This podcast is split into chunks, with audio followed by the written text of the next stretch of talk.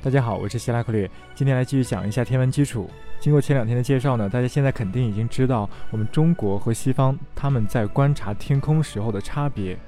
我们中国在最早的时候立足于赤道，而西方呢，他们立足于黄道。那么到底哪个更正确呢？或者说我们在实践中啊，我们在占星中，在六人中，在其他的术数中，到底应该以哪个为标准呢？今天就来说一下这个事儿。我们中国自古以来，直到清朝，我们所沿用的都是以赤道为基准的这套天文历法。但是到了清朝，满族人入侵，又加上明朝末期战乱啊，各种方面比较混乱。导致我们中国古代的以赤道为基准的天文历法、天文计算渐渐的没落下去了。就是说，当时已经没有几个人能够真正精准的计算出来了。当时皇家的钦天监其实早就已经不能像古人一样非常精准的推算赤道了。古代的一些仪器啊，都已经渐渐的消失掉了。所以在清朝初期，康熙皇帝即位之前和即位之后即位幼年的时候，就出现了一次很大的变革。当时西方的基督教，无论是天主教还是新教，他们都往我们中国派遣传教士。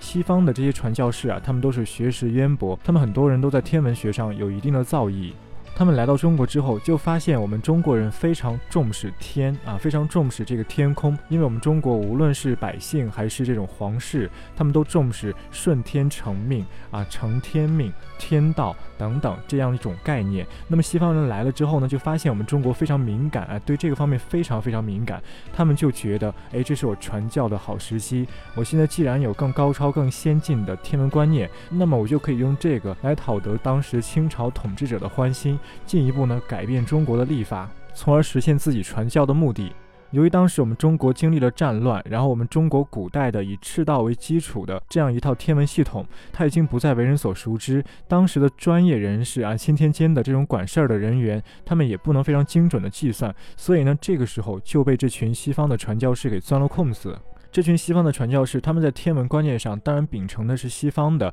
这一套以黄道为基础的这样一套体系。他们不了解我们中国古代的天文观测，在他们眼中，我们中国古代是落后的，是愚昧的啊，是对天空毫无认知的。他们会认为说，我们怎么连黄道都不知道啊？我们怎么连黄道都不能精准的预测呢？我们当时在钦天监的这些人、这些官员，他们确实也丢脸，他们确实失去了传承，对自己所从事的事业没有下多大的功夫。当时康熙皇帝即位前后发生过几次非常大规模的叫做历狱，就是说围绕着天文历法所展开的宋狱。在鳌拜等一批保守大臣摄政王掌权的时候，我们中国的钦天监官员杀了一批西方的传教士，或者说是和西方传教士有染的中国人。总之是打击了西化的思路，但是呢，当这个康熙皇帝亲政以后，因为我们大家都知道，康熙皇帝他本人是一个很开明的君主，当然他对我们中国古代的天文学他也没有多高的造诣，但是呢，他就讲求客观。所以他当时就要求两方势力彼此辩论啊，公开辩论，公开比赛，看谁预测的更准。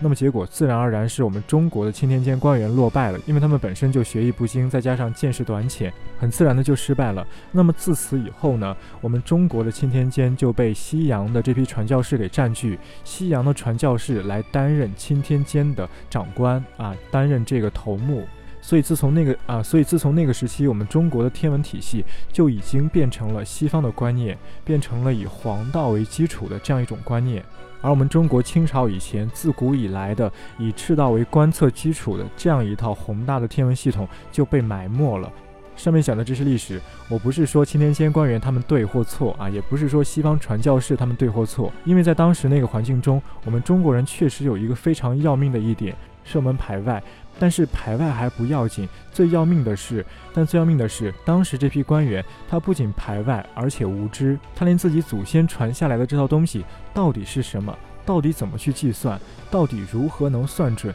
这些他都不知道，他就盲目的说祖先好，说西方不好。那这样的话，任何一个开明的君主、皇帝，他都会觉得这是胡扯，这很荒谬。那从反面讲，我们也不能责怪这群传教士，他们毁坏了我们中国的文化啊，在不知道我们中国文化的同时，摧毁了这些。因为人家本来就是外国人，人家本来就不应该说先天就知道我们中国是什么样子的。我们如果要让人家信服，就必须先自信啊，先把自己给弄好，自己先弄懂，先算准，这样的话才能够跟人家说，你看我们中国多么宏大，多么精准。所以在这段历史中，唯一丢脸的就是这批钦天监官员。当然，其实说到底也不能怪他们，因为经历过战乱啊，经历过外族入侵、满族入侵，经历过一系列的政治斗争。那么这个时候，哎，大家其实都无心向学了，都没有人去关心天空了。说了这么多，其实就一句话：我们中国自从康熙时期就已经从赤道制变成了回归制，黄道的回归制。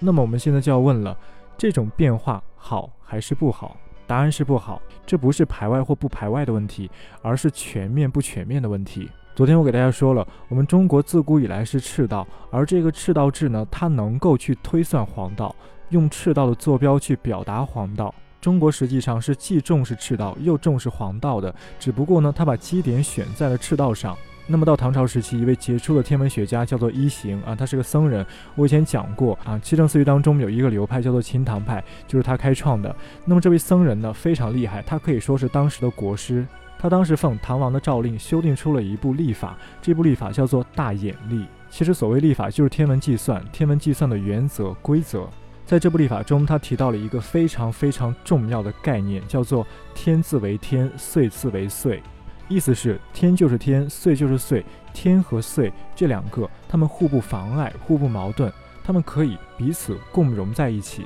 它们各自有各自的意义，它们彼此之间不是仇敌。这里有两个词，一个叫做天，一个叫做岁。天这个字指的是我们以赤道为基础所观察到的整个天空。这个天空包含了满天星斗，而这些星星呢，它们的位置随着时间会变化，因为整个宇宙都在运转。我们太阳系其实也在绕着其他东西去运转，所以从我们太阳系，从我们地球所看到的天空，这些天空中的星星，它们的位置也在变动。这个就是我们常说的岁差的来源，而和天相对应的“岁”这个字，它指的是回归黄道。前两次我讲了，无论西方还是中国，我们都是以黄道来计算一年的长度。所谓的“岁”就是年嘛，年年岁岁花相似，就是年。然后呢，再通过年或者岁进一步规定出节气，规定出季节。